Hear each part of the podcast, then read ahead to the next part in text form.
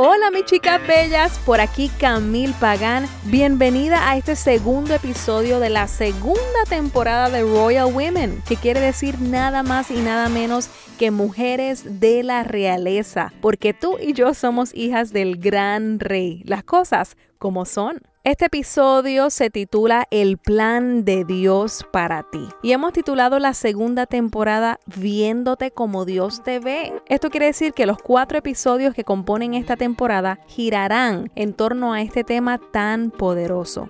¿Por qué nosotras tenemos que vernos como Dios nos ve? ¿Por qué el Señor insiste tanto en que tienes que conocer quién tú eres en Él, en que tienes que conocer tu identidad en Él y lo que Él dice y piensa de ti en su palabra. La respuesta es porque tu identidad y el que estés clara de quién eres en Jesús va a determinar tu valor y hacia dónde vas en la vida. Y no solamente eso, sino que también va a determinar cómo tú enfrentas los retos y pruebas que se presenten en tu vida y si ejerces esa autoridad y verdad que Dios te ha dado por medio de Jesús y de su palabra. Esto quiere decir que el éxito de tus batallas lo determinará el tener conocimiento de las verdades de Dios para ti y cuán anclada estás en todas esas verdades. Y como siempre digo, por eso es que tenemos que estudiar la palabra de Dios, conocerla y aplicarla para que nuestra fe vaya de aumento en aumento y una y otra vez ejerzamos esa autoridad que Dios nos ha dado sobre el enemigo y en todo. Así que en esta segunda temporada nos vamos a seguir equipando con toda esa verdad que Dios dice de nosotras. ¿Estás preparada para escuchar más verdades que transformarán tu vida para siempre? Me alegro de que sí lo estás. Así que comencemos. Número uno, tú tienes que saber que has sido escogida por Dios. Efesios 1.4 dice, nos escogió antes de la fundación del mundo. Si alguna vez te has sentido como que no tienes nada grande que aportar en la tierra o como que no hay nada extraordinario de ti, déjame decirte que estás súper equivocada. Tú has sido escogida por Dios para que otros lo conozcan a través de ti y para alcanzar y conquistar grandes cosas para Él. Como tu papá es el creador de todo y el Dios todopoderoso vive dentro de ti, eso quiere decir que dentro de ti hay grandeza para vivir sobresaliendo de los demás y llegando mucho más allá de lo que otros puedan llegar, porque Dios te da todo lo que necesitas y camina contigo abriendo puertas sobrenaturales, poniéndote en lugares de influencia que otros no puedan llegar. Claro, no tenemos ningún mérito ni merecemos ningún crédito por ser escogidos. La palabra dice en Juan 15, 16, y esto es Jesús hablando, no me escogieron ustedes a mí, sino que yo los escogí a ustedes para que vayan y lleven fruto y que su fruto permanezca, para que todo lo que pidieren al Padre en mi nombre les sea dado. O sea que antes de nosotros escogerlo a Él, Él ya nos había escogido a nosotros desde la fundación del mundo simplemente porque Él nos ama. ¿Recuerdas a David, el jovencito que venció a Goliat? Dios envió al profeta Samuel a la casa de Isaí, el padre de David, y le dijo que Dios lo había enviado a su casa porque el Señor le habló diciéndole que el próximo rey de Israel era uno de sus hijos y que él tenía que ungirlo. Así que Isaí uno a uno le presentó al profeta Samuel a cada uno de sus hijos, todos grandes en estatura, guerreros y acostumbrados a pelear en batalla. Pero el profeta decía que no era ninguno de esos los que Dios había escogido. Así que le preguntó a Isaí si tenía más hijos. Y él le dijo, sí, me queda un hijo menor que está afuera, está con las ovejas, él es pastor de ovejas. Y el profeta Samuel lo mandó a llamar. Cuando David llegó a donde estaba Samuel, el profeta dijo, Este es el ungido de Jehová. Dios había escogido a David para ser rey. Ante los ojos del hombre, David no era más que un pequeño pastor de ovejas, pero me encanta porque Dios nunca te ve como tú eres ahora. Siempre sus ojos cuando te miran ven el resultado final de cómo tú llegarás a ser en sus manos. Dios siempre mira todo tu potencial. En Primera de Samuel capítulo 16 versículo 6 Dios le dice al profeta, Samuel, no te fijes en su apariencia ni en su gran estatura. Este no es mi elegido, refiriéndose a Eliab, uno de los hermanos de David, grande y apuesto. Y Dios le sigue diciendo a Samuel, yo no me fijo en las apariencias, yo me fijo en el corazón. David mientras pastoreaba sus ovejas se había enfrentado cuerpo a cuerpo con osos y leones. O sea que el muchachito era valiente y no tan solo eso, mejor aún, él tenía un corazón que amaba y agradaba a Dios, a tal grado que la Biblia menciona que David tenía un corazón conforme al corazón de Dios. Frente a sus hermanos y padre, el profeta Samuel ungió como rey de Israel a David y Dios se encargó de abrirle puertas y de posicionarlo como escogido suyo, dándole gracia y favor delante de los demás. Mientras los soldados experimentados le tenían terror al gigante Goliat que los amenazaba, David con su espíritu de valentía y sabiendo muy bien quién lo había enviado, este tomó una onda y una piedra, se paró frente a Goliat y le dijo: Tú vienes contra mí con espada, lanza y jabalina, pero yo vengo contra ti en el nombre de Jehová de los ejércitos y de los escuadrones de Israel, a quien tú has provocado y quien te entregará hoy en mis manos. Y así fue. Dios entregó en manos de David a Goliat y lo mató lanzándole una piedra con una onda, la cual quedó incrustada en su frente. ¿Cómo podía David aspirar ganar esa batalla? Sencillo. David conocía un principio muy importante. Cuando Dios nos dice que hagamos algo, Él nos capacita para hacerlo. David conocía la fuente de todo poder. Por eso dijo, de Jehová es la batalla. La palabra dice en 1 Corintios 1:28, y lo vil del mundo y lo menospreciado escogió Dios, y lo que no es nada para anular lo que es, a fin de que en su presencia nadie pueda jactarse. Esta verdad sigue vigente hoy. Cuando tú enfrentes los gigantes de tu vida, recuerda que fuiste escogida por Dios para conquistar cosas grandes para Él. Mientras otros quizás no te han mirado o te han rechazado, Dios te ha escogido. Pon tu confianza en Él, porque de Él es la batalla como parte del plan de Dios para ti, Dios quiere que sepas que fuiste escogida. Verdad número dos, has nacido de nuevo. Juan 3:17 dice, nos es necesario nacer de nuevo. En la creación original de Dios, Adán y Eva fueron hechos a la imagen de Dios, pero como Dios es espíritu, así lo dice Juan 4:24, la imagen reflejaba el espíritu de Dios que estaba en ellos. El espíritu humano, porque recuerda que somos cuerpo, alma y espíritu, era morada, se convirtió en un hogar del Espíritu de Dios, lo que permitió que hubiera una gran unidad de mente y de corazón entre Adán, Eva y Dios. Pero cuando entró el pecado en el huerto del Edén por su desobediencia, como expliqué en el episodio anterior, el Espíritu salió de ellos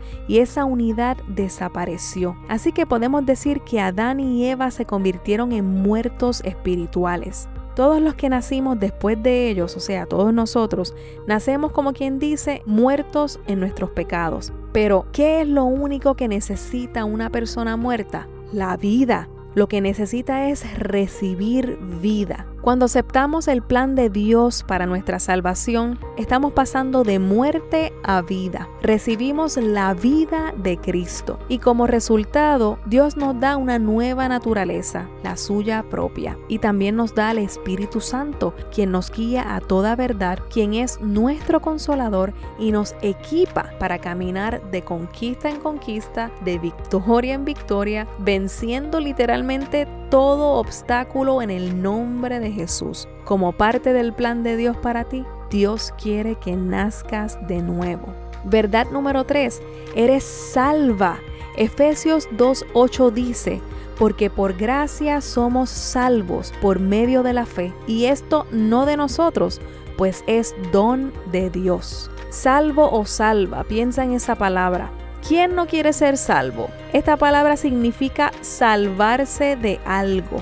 Qué bueno sería que todas las personas en el mundo, caramba, entendieran lo que la Biblia dice acerca de la salvación y de qué somos salvos. Mira de qué somos salvos. Somos salvos de una existencia eterna en sufrimiento, en angustia, en tormento, en tortura, en agonía, en miedo y tantas otras cosas desastrosas que le esperan a aquellos que nunca inviten a Jesús a su corazón y que vivan de espaldas a Él. He escuchado muchísimos testimonios muy reales de personas conocidas y personas en todo el mundo. De hecho, puedes ver videos de YouTube sobre testimonios del cielo y del infierno. Y yo les digo que lo que describen es realmente perturbador. Me llama mucho la atención pues porque es real, el infierno es un lugar real, al igual que el cielo, que estos testimonios coinciden con las cosas que dicen. O sea que las personas no se están inventando un cuento o una historia. Realmente el mundo espiritual y yo te digo una cosa, si tú no has tenido experiencias espirituales más allá, pídeselas al Señor y Él te las va a dar. Yo no puedo imaginar que una persona viva eso por una eternidad y sin esperanza alguna. No es un sueño, es que literalmente sucederá lamentablemente a muchas personas y no van a poder escapar de eso. Y todo porque en la tierra negaron a Jesús, nunca le dieron una oportunidad en sus vidas y vivieron como si Él no existiera. ¿Quién no quiere librarse de eso? Qué alivio y qué bendición que la decisión de aceptar la oferta de salvación te libra y preserva para que vivas al lado de Jesús eternamente. La salvación espiritual no solo abarca el ser salvos de la penalidad del pecado, sino del poder del pecado. La Biblia dice en Romanos 6:11 que estamos muertos al pecado. Quiere decir que la salvación también nos libra de cualquier hábito de pecado. O sea que cuando tú estés en el cielo, vas a estar a salvo de la presencia del pecado. No podrá tocarte jamás. El anhelo de Dios no es solo sacarte del infierno,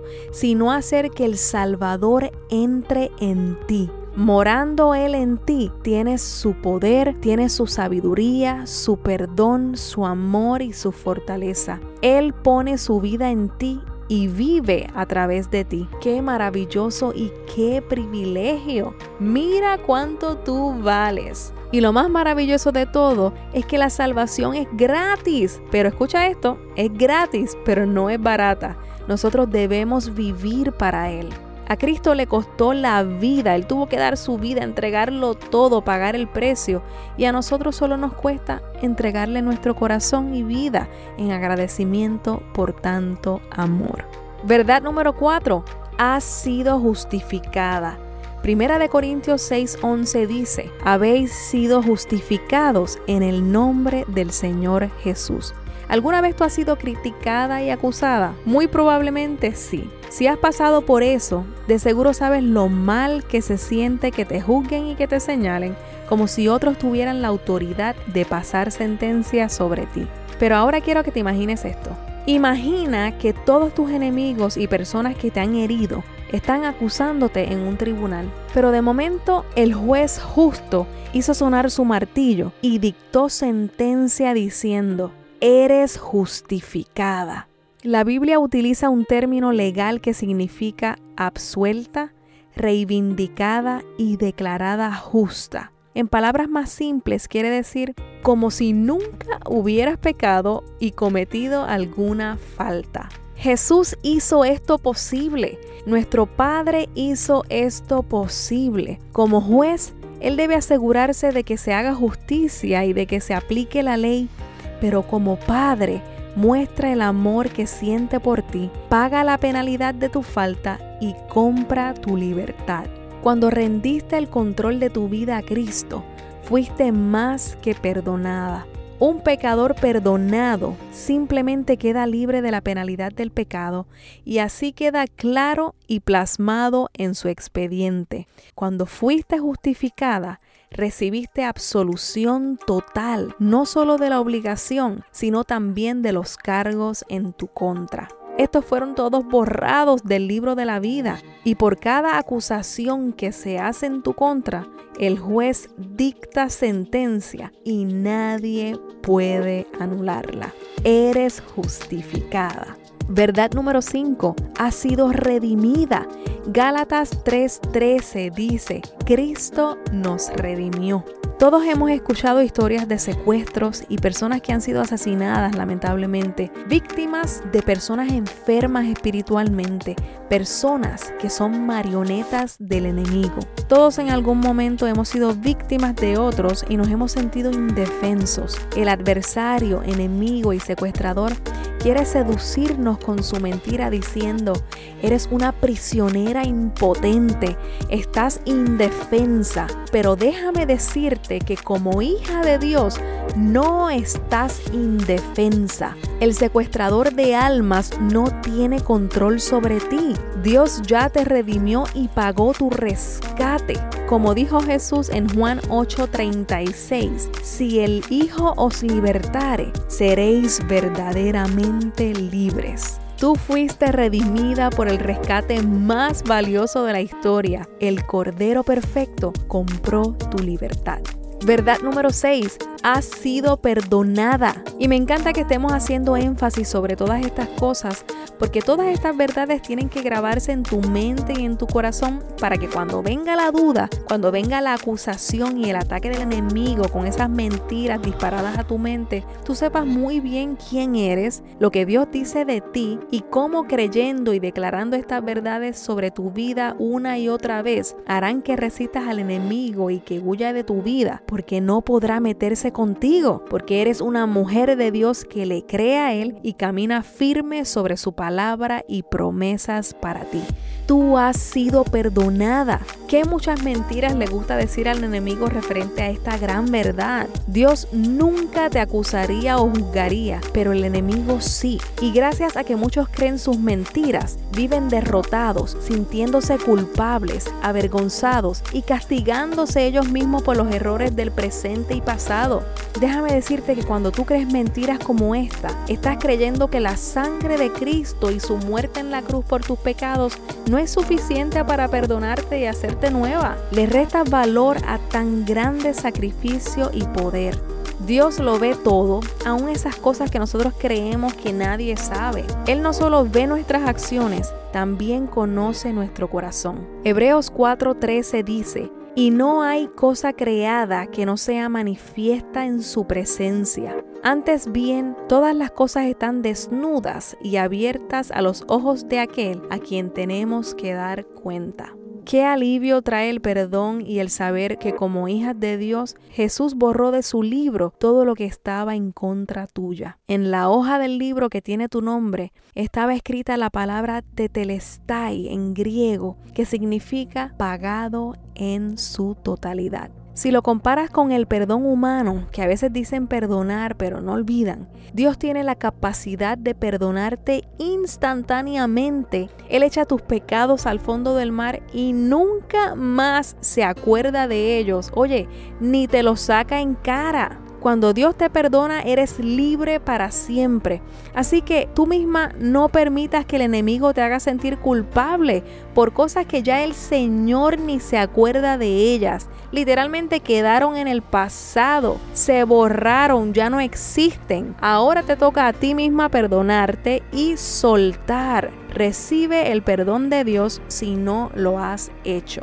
Verdad número 7, ha sido lavada. El Salmo 51, versículo 7 dice, Purifícame con hisopo y seré limpio, lávame y seré más blanco que la nieve. Otra vez Dios te dice, yo quito de ti toda culpa y mancha de pecado. Yo hago todo nuevo. Has sido lavada por su sangre y quedaste más blanca que la nieve. Estás cubierta con la santidad de Cristo y tu pasado jamás volverá a ser utilizado en tu contra. Isaías 1:18 dice, venid luego, dice Jehová y estemos a cuenta. Si vuestros pecados fueren como la grana, como la nieve serán emblanquecidos. Tu presente y pasado más oscuro, Dios lo hace más blanco que la nieve. Y la verdad número 8 en este episodio del plan de Dios para ti es que has sido reconciliada. Romanos 5:10 dice, porque siendo enemigos fuimos reconciliados con Dios por la muerte de su Hijo. Yo estoy segura que alguna vez tú has experimentado lo que es que nos rompan el corazón. Digamos un rompimiento de una relación amorosa o algún problema con algún familiar cercano o algún malentendido con una amiga o con un amigo y aún no se hablan. Sea lo que sea que hayas experimentado, el que se rompa una cercanía con alguien duele mucho. El término griego para la palabra reconciliación significa cambiar totalmente, modificar una condición por otra. Reconciliarse significa que una relación personal ha cambiado. La hostilidad se transforma en armonía. Como el pecado destruyó nuestra armonía con Dios haciéndonos hostiles hacia Él, el Señor planificó la reconciliación con el propósito de cambiar nuestros corazones enemigos, digamos, y reanudar nuestra cercanía con Él. Miren que mucho insiste el amor de Dios. Miren cuán perseguidor es el amor de Dios. Ningún ejemplo describe mejor el anhelo divino de reconciliarnos que el relato hermoso del Hijo pródigo. Lucas 15 narra la historia de un joven ingrato que le exigió a su amoroso padre que le diera la parte de la herencia que le correspondía. El padre le dio su herencia y el hijo se marchó de su casa despilfarrando el dinero y haciendo todo lo que le daba la gana. El muchacho se gastó todo su dinero y un día amaneció tirado en el fango. El dinero y los supuestos amigos se habían ido y el único trabajo que él encontró era alimentando a los cerdos, el trabajo más inmundo para un joven judío. Finalmente el joven volvió en sí y se dio cuenta de su desgracia y se acordó de todos esos beneficios, las bendiciones y el amor que tenía en la casa de su padre. Así que decidió regresar a casa, aunque fuera trabajando como sirviente esta vez, porque aún los sirvientes eran tratados con amor y dignidad en la casa de su padre. La pregunta es, ¿el joven sería bien recibido por su padre? Pues déjame decirte que cuando el padre vio a la distancia que su hijo caminaba acercándose así de regreso a su casa, su corazón se llenó de compasión y de alegría y corrió a abrazarlo y le dijo, este mi hijo muerto era, pero ha revivido. Así de compasivo y amoroso es tu Padre Celestial contigo. Mantiene los brazos siempre abiertos para ti, esperando que tu corazón se vuelva a Él. Cuando decidimos correr hacia Él, llenamos el corazón de Dios de una alegría inigualable.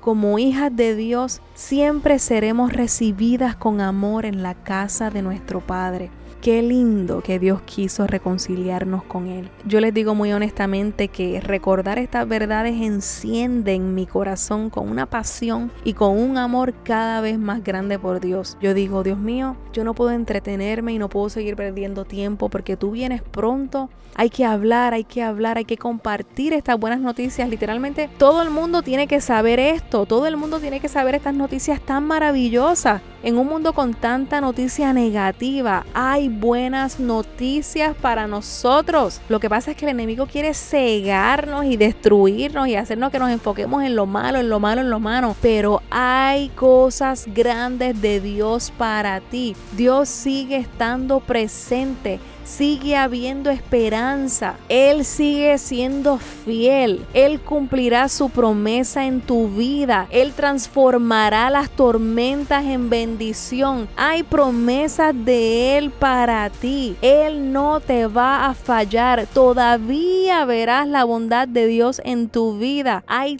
tanto más con lo que Dios te quiere sorprender. Tú sigue caminando con Él de la mano y enfócate en Él. Enfócate en Él. Enfoca tu mirada en Él y en la verdad de su palabra y vive todas estas promesas de cómo Dios te ve. Hazle la vida de cuadritos, hazle la vida imposible al enemigo. Eres una guerrera. Toma tu espada. Sigue sometiéndote a Dios, resistiendo al enemigo y Él huirá de ti. Déjale saber a tus amigas, a tus familiares, a tus compañeras de trabajo y a todos los que tú conozcas cómo Dios las ve. Déjale saber que hay esperanza y que hay un Dios que se preocupa por ellas y que las ama. En el próximo episodio estaré compartiendo las verdades sobre lo que tienes en Cristo. Te va a encantar, así que no te lo puedes perder. Tienes una cita conmigo. Y como siempre digo, espero que estas palabras hayan sido de bendición. Pa'lante con el gigante, las amo mucho y Dios me las bendiga.